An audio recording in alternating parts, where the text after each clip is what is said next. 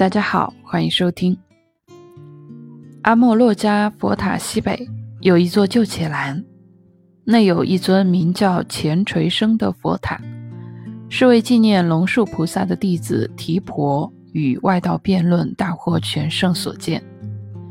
因这所伽蓝原来的僧徒学问不济，与外道辩经时大败，被判罚严禁再敲响寺内的前锤。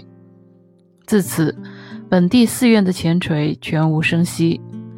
此时，修行有为的提婆欲前往挑战外道，恢复本道的声誉。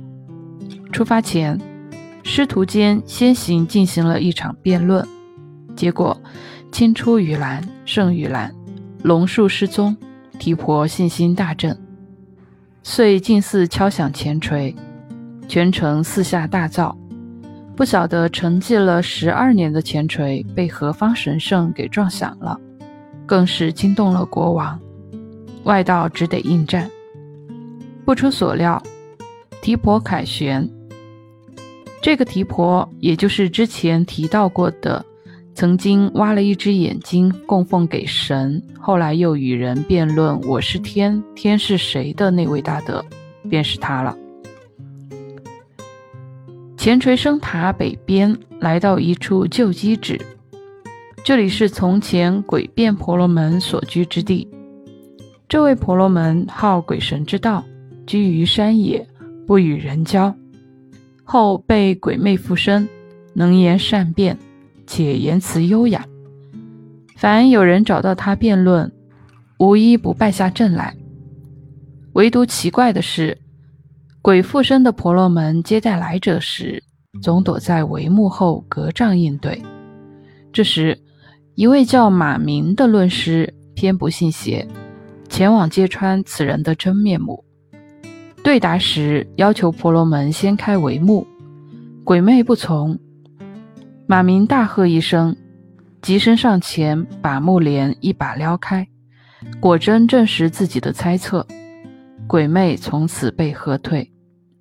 这位马明乐师与迦尼色迦王同时代，生于婆罗门家庭，后随邪尊者出家，不仅精通三藏，亦为古印度著名的诗人和剧作家。乘西南隅三百里处，到达低罗泽迦寺。此寺由平沙王之孙所建，广纳贤德。僧徒千余，习大成。寺内供奉如来舍利三生，内有四方院子，三层楼阁，金舍上置轮像，悬铃铛，下建基台栏杆，门窗台阶均饰有金铜凸起。中间的金舍有三丈高的佛陀立像，神态端庄肃穆，左半多罗菩萨像。右半观自在菩萨像，三像均由黄铜制成。初寺往西南九十里，有一座仙山，云雾缭绕，怪石嶙峋，飞禽猛兽均栖于此。一方巨大的磐石聚于山顶，相传佛陀曾于此磐石上入定。故后世在石上建起佛塔，以示纪念。